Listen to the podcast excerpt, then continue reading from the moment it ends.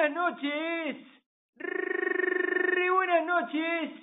Pero no hubo la tercera victoria seguida. Nos quedamos en dos. Bienvenidos a Radio Polilla, donde te olvidas de la mascarilla. Les habla Armando Bulla. Y vamos ya con el análisis del Real Valladolid Levante que se ha disputado en el Estadio José Zorrilla.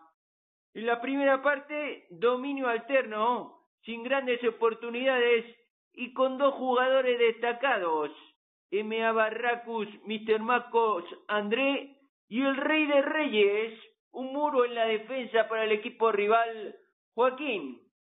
En la segunda parte, rebasado recién el minuto 10, recupera el Valladolid en el borde de su propia área y Oscar eh, Plano conduce de costa a costa y pone un centro medido al punto de penalti, donde emerge M.A. Barracus, Mr. Marcos André, que resuelve con la cabeza junto al palo.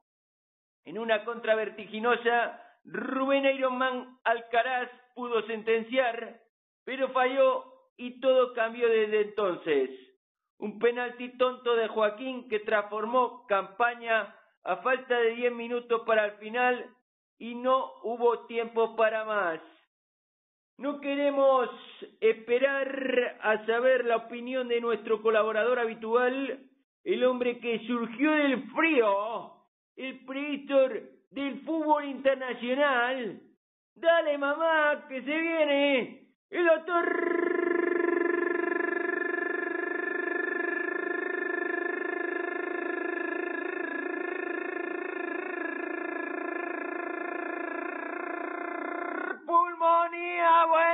noches, doctor. Buenos días, chavalote. Bueno, enhorabuena lo primero. Ah, volvió a acertar el doctor Pulmonía el pronóstico. Marcaron los dos equipos y yo ya tengo unos cuantos pesitos ahí en mi hucha. ¿Cómo viste el partido, doctor? Bueno, chavalote, vimos otra vez a un equipo totalmente reconocible, pese a los agoreros que se aventurarán ahora. Con la guardia pretoriana de nuestro Mr. Don González y con dos notas muy, muy positivas. La primera, como adelantábamos, Joaquín en forma, aunque quizá el partido se le hizo largo de achicar y llegar a todos los sitios y yo creo que es la razón por la que hizo el penalti, el puro cansancio. Y con una nota aún más positiva que es esa delantera, con el jugador Andrés y con nuestro 007.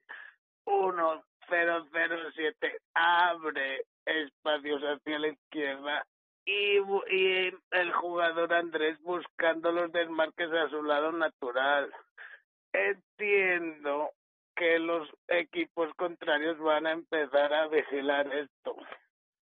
Sí que he escuchado algunas sordas pidiéndole rally, pero no me queda claro cómo al pues creo que si lo incluyen a nuestro jugador Andrés, que me parece un talento por polir, le pisaría el terreno.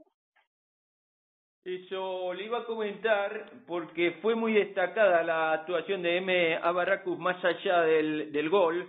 La primera parte ya, ya hizo un par de jugadas muy interesantes. Parece que tenemos un gran acompañante para J. Bond de Zorrilla, ¿no crees, Flaco?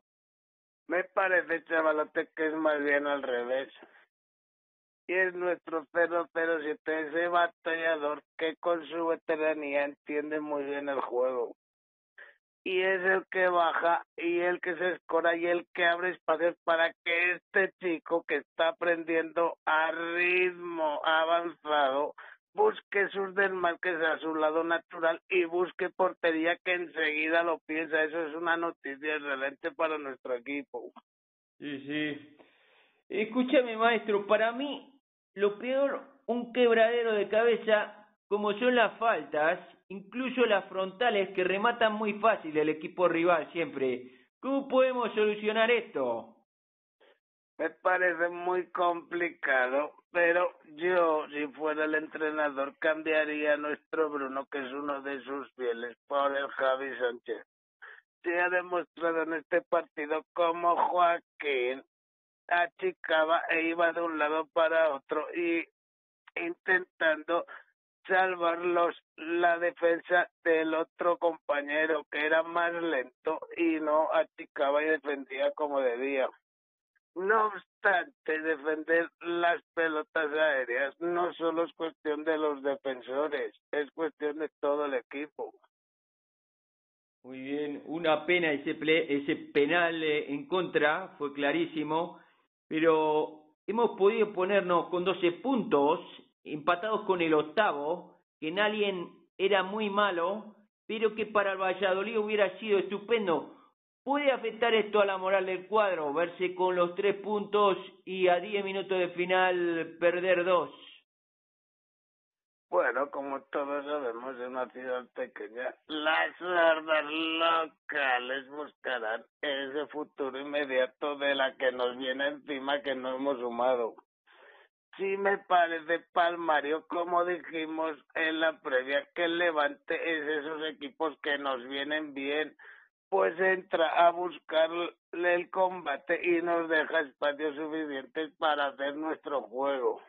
Me parece un punto pese al empate tardío bastante importante. Y como bien dijiste en la previa, las personas pacientes y con fe y con su trabajo suelen obtener resultados. Además, llegamos ya al doble dígito, ya con 10 puntitos y bueno, vamos haciendo camino. Me llamó la atención en la primera parte, no sé si lo viste, flaco, que el árbitro se dirigió a los jugadores del Valladolid para hacerles callar, a los suplentes digo, a los que estaban en la grada, y decirles que no eran el público. ¿Qué pensás de esto con los nuevos tiempos? Bueno, yo sabes, chavalote, que no hablo de los árbitros, pues es cosa de bufanderos y forofos unas veces dan y otras quitan la posición. Yo también vi, aprecié que el árbitro hacía exactamente lo mismo con el banquillo de Levante. Al principio de la primera parte, con, creo que con la primera amonestación. No hay que prestar atención a las gallinas y a los perros que ladran de fuera y mucho menos a Trencilla, como vengo diciendo a todos mis oyentes. Ajá. No sé si querés añadir algo más del partido del match. Sí, me gustaría decir que el estadio José Zorrilla en esos planos de antes con los ascensores estaba gusto verlo y que espero que los aficionados podamos ir volviendo, si pueden volver en el Weekend Fender a ver el Padel Tour cinco mil personas, hombre, a ver si nos abren un poquito la puerta. Muy bien, doctor. Pues hasta aquí las opiniones de pulmonía y vamos ya con los trofeos. El mejor jugador, tres puntos para MA Barracus, Mr. Marcos André, dos puntos para el Sabueso, Oscar Plano y un punto para el Rey Joaquín por su primera parte, a pesar del penal cometido en la segunda.